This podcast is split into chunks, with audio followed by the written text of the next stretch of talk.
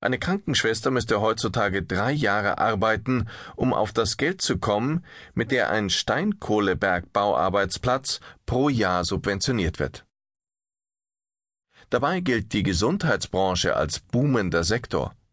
Warum verdienen die Pfleger trotzdem so schlecht, obwohl Arbeitskräfte händeringend gesucht werden?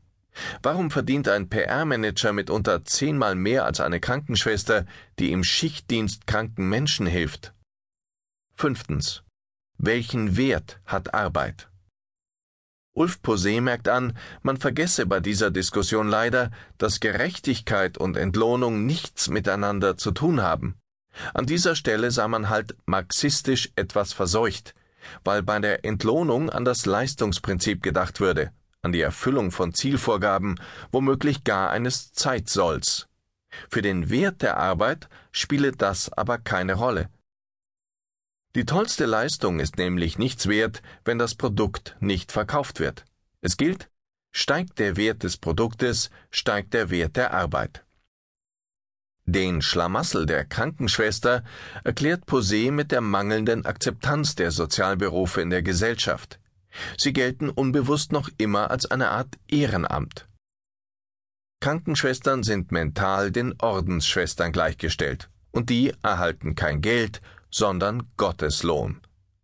Eine wichtige Debatte zur Entlohnung zukünftiger Arbeit müsste nach Meinung von Posé über Wertschöpfung und Wertsteigerung im Unternehmen geführt werden. Die exorbitanten Managergehälter kämen zustande, weil nur die Wertsteigerung durch das Kapital, nicht aber die Wertschöpfung durch die Arbeit der Beschäftigten vergütet würde.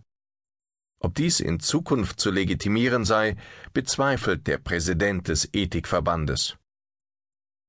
Einen Ausweg böten Mitarbeiterbeteiligungen, die nachweislich die Arbeitsmotivation steigern und bei denen Deutschland einen gewissen Nachholbedarf hat. In Frankreich sind fast die Hälfte der Arbeiter und Angestellten am Produktivvermögen ihres Unternehmens beteiligt. In Großbritannien sind es mehr als ein Viertel, in der Bundesrepublik erst fünf Prozent. Bleibt am Ende noch Raum für Spekulationen, vielleicht auch Hirngespinste. Das träfe es schon besser und ist ausdrücklich mit allem Respekt gesagt. Rekapitulieren wir noch einmal.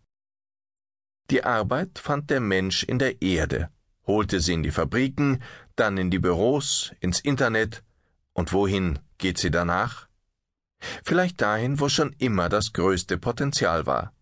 Dahin, wo Adi Hösle gerade, wie er sagt, Pionierarbeit leistet. Direkt im Kopf nämlich. Auch so ein rundes Ding, wo allerhand drinsteckt und man noch nicht recht weiß, was sich damit alles machen lässt. Die Kugel römisch 3 Er zitiert gern den Maler Conti in Lessings Emilia Galotti, der an einer Stelle fragt, oder meinen Sie, Prinz, dass Raphael nicht das größte malerische Genie gewesen wäre, wenn er unglücklicherweise ohne Hände wäre geboren worden? Der Maler Adi Hösle ist sich sicher, dass große Künstler auch immer große Köpfe waren. Er glaubt für die Kunst und auch für die Arbeit eine neue Dimension geöffnet zu haben, weg von den klassischen Produktionsformen hin zum reinen mentalen Tun. Hösle malt ohne Pinsel, ohne Farbdosen, er braucht seine Hände nicht, keine Leinwand, nur eine Kappe auf dem Kopf. Seinen Kopf nennt er das Atelier des dritten Jahrtausends. Seine Bilder